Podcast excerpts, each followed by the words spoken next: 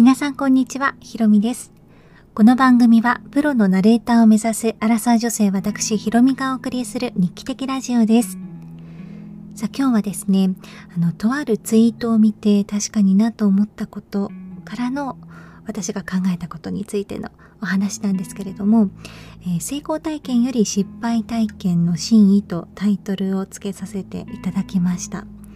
先日ですね、とある方のツイートにこう書いてありました。の成功パターンっていうのはいくつかあるから、これこれすれば成功するっていう話はそんなに聞かなくていいけど、失敗パターンっていうのは典型があるから謙虚に聞いておくべきだというようなことをツイートされてる方がいて激しく同意したんですね。私はですね今あのフリーランスでナレーターとか司会のお仕事をさせていただいているんですが個人事業主フリーランスになるまでは3社ほど一般企業に勤めていて主にリクルーターとしてあの働いていました。で一番濃い経験を積ませてもらったなと思うのは2社目の某スタートアップだったんですね。IPO いわゆる上場する前後の2年半を過ごさせてもらって本当に毎日目まぐるしいスピードで状況も変化していく中あの正解のないこう答えを探していくっていうとても濃密な、えー、2年半を過ごしました。で入社した当時は人事部っていうものはなくて知見もほとんどない私だったんですよなので業界の近しい会社とか上場してから少し経っている、先輩の会社の、人事担当の方にお時間をいただいてアドバイスをもらったり話を聞くっていうことをしていた時期がありましたでいろんな話をですねあの聞かせていただいた中で紹介してもらった一冊の本があります。そのタイトルが急成長企業を襲う7つの罠という、えー、あのタイトルなんですけれどもタイトルの通り急成長中の企業が陥るトラップが具体的に書いてあるんですね。で手に取ったのは上場前だったんですけどまさにここにこう書いてあることの通りが続々と起こったなというようなあるいは上場前にすでに起こってたなっていうようなことがありました。でそれ以外にもあの先輩からいろいろと上場後はこういうことがあるんだよなんていうことも教えてもらったんですよね。で何の経験もなくて予測も難しいと感じていた私にとってこの本と先輩方の言葉っていうのは非常に心の支えになりました。あのいずれこうなるからっていうふうに考えて対策を講じられると、まあ、ベストなんですけどそれだけではなくって対策が外れても心が折れにくかったりするんですね。あいよいよこの時期に我々も入ったんだなと心構えができたんです。まあ、そんなですね貴重なアドバイスをたくさんいただいた私なんですけれどもいただいたにもかかわらずもたくさんの失敗を重ねまくりました。でその上で思ったのが主に4つあります。まず1つ目が例えば人事施策1つとってもですね A 社でフィットしたから自社に合うっていうのは全くないわけでこういうケースはこうすればいいっていう成功パターンっていうのは一つではないということです。そして2つ目はなんでその施策を打つのかこの施策において成功とは何かっていうのを具体的に言葉にして明確にするっていうことがめちゃくちゃ大事ということです。そして3つ目こ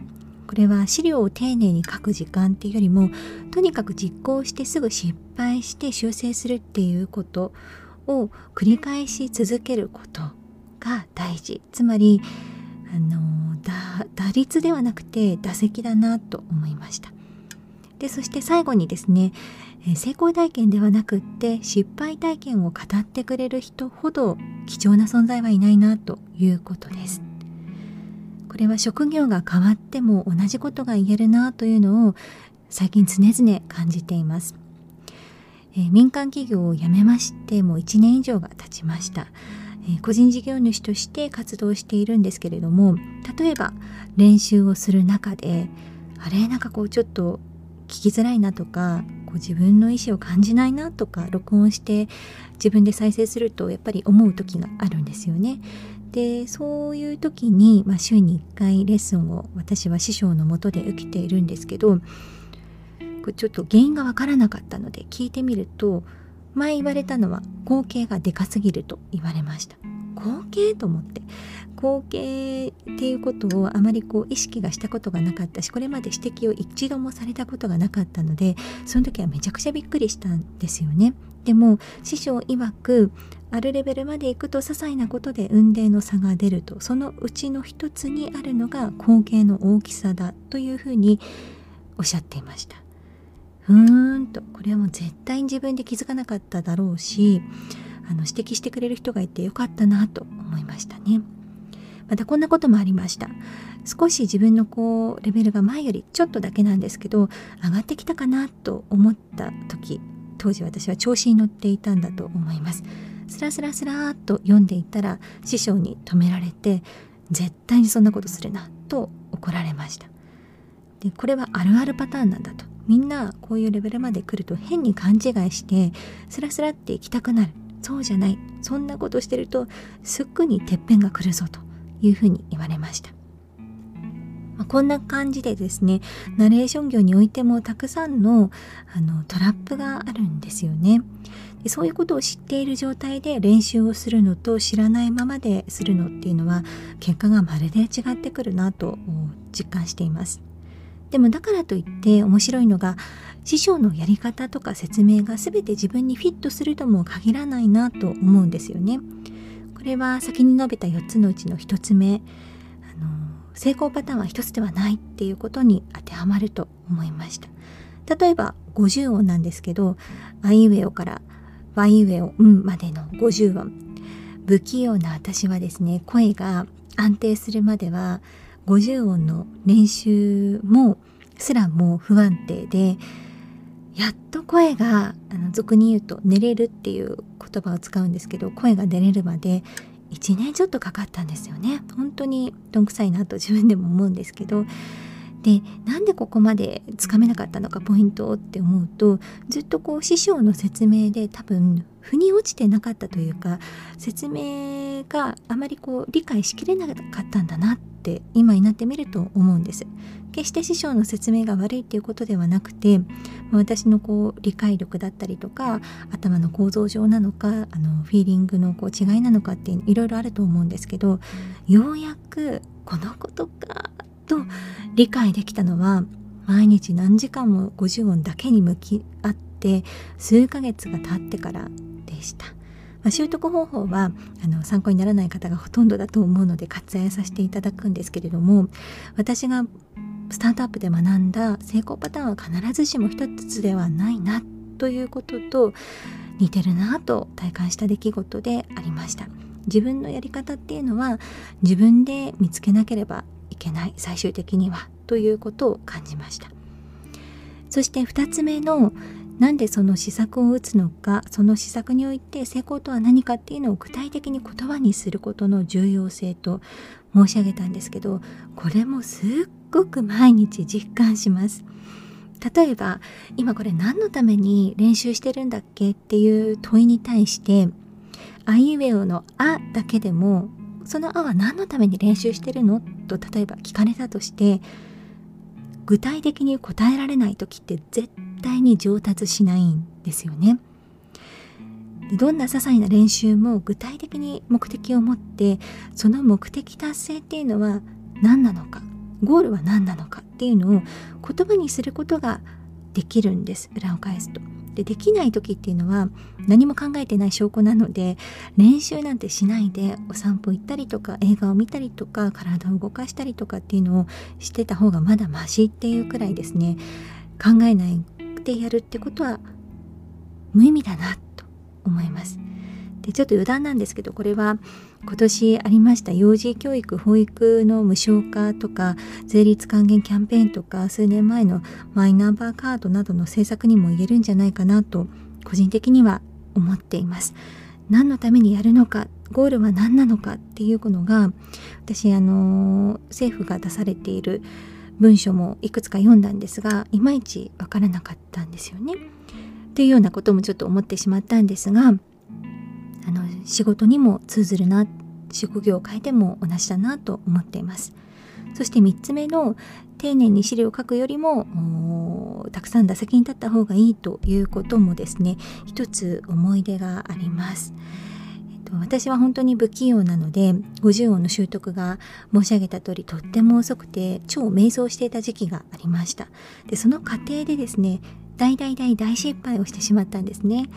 あのもうこれくらいやればあこれが多分私があの求めていたあ50音だと思って1週間猛練習をしてレッスンに臨んだんですよ。やっと習得できたと思っていたんですが師匠に止められてピシャリと言われてしまいました。勘違いしてるって言われたんですよね。あの時はもう自分でよっしゃここだと思っていたし自信を持っていたのでこう子供のね、あの、心境みたいにこうピシャって怒られてしくしくと涙が出そうだったぐらい結構ショックだったんですけど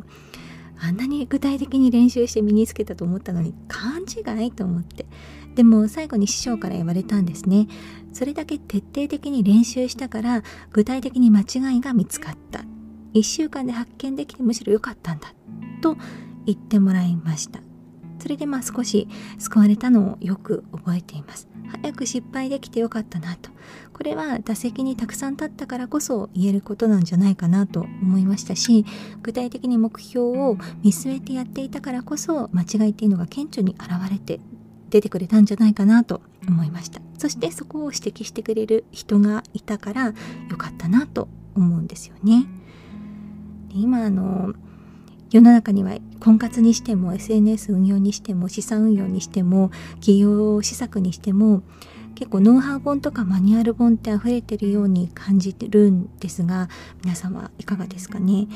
でそのマニュアル本とかノウハウ本っていうのは確かにそれはそれ一例として参考になるなと思うことがたくさんあります。でもあたかもそれが正解だというような書き方だったり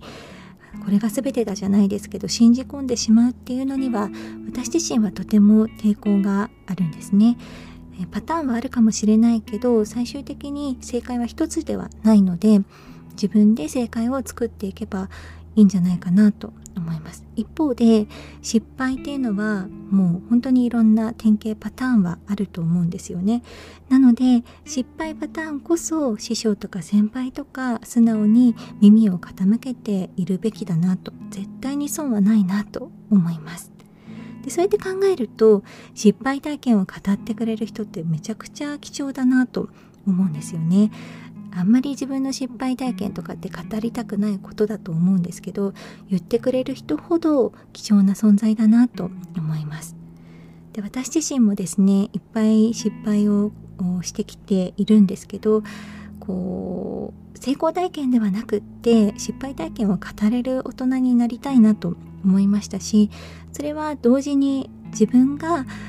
アクティブなこう今ライトナウこう前進していって具体的に行動して失敗して起き上がって修正して成功していくんだっていうことが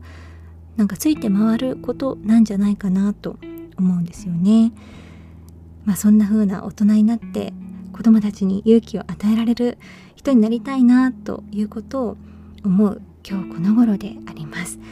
皆さんもなんか失敗エピソードとかあったらぜひ教えてください。この番組に対するご意見ご感想などは、番組詳細欄の URL または私の Twitter や Instagram の DM より、えー、受け付けております、えー、ご意見ご感想お待ちしております。さあではあの巷ではというか外では風邪をひいてる方もたくさんこうお見受けするようになってきたので手洗いうがいをしっかりしてしっかり食べてお互い風邪には負けないように年末年始、えー、迎えましょう。それでは今日も最後までご清聴いただきありがとうございました。また次回お会いしましょう。さようなら。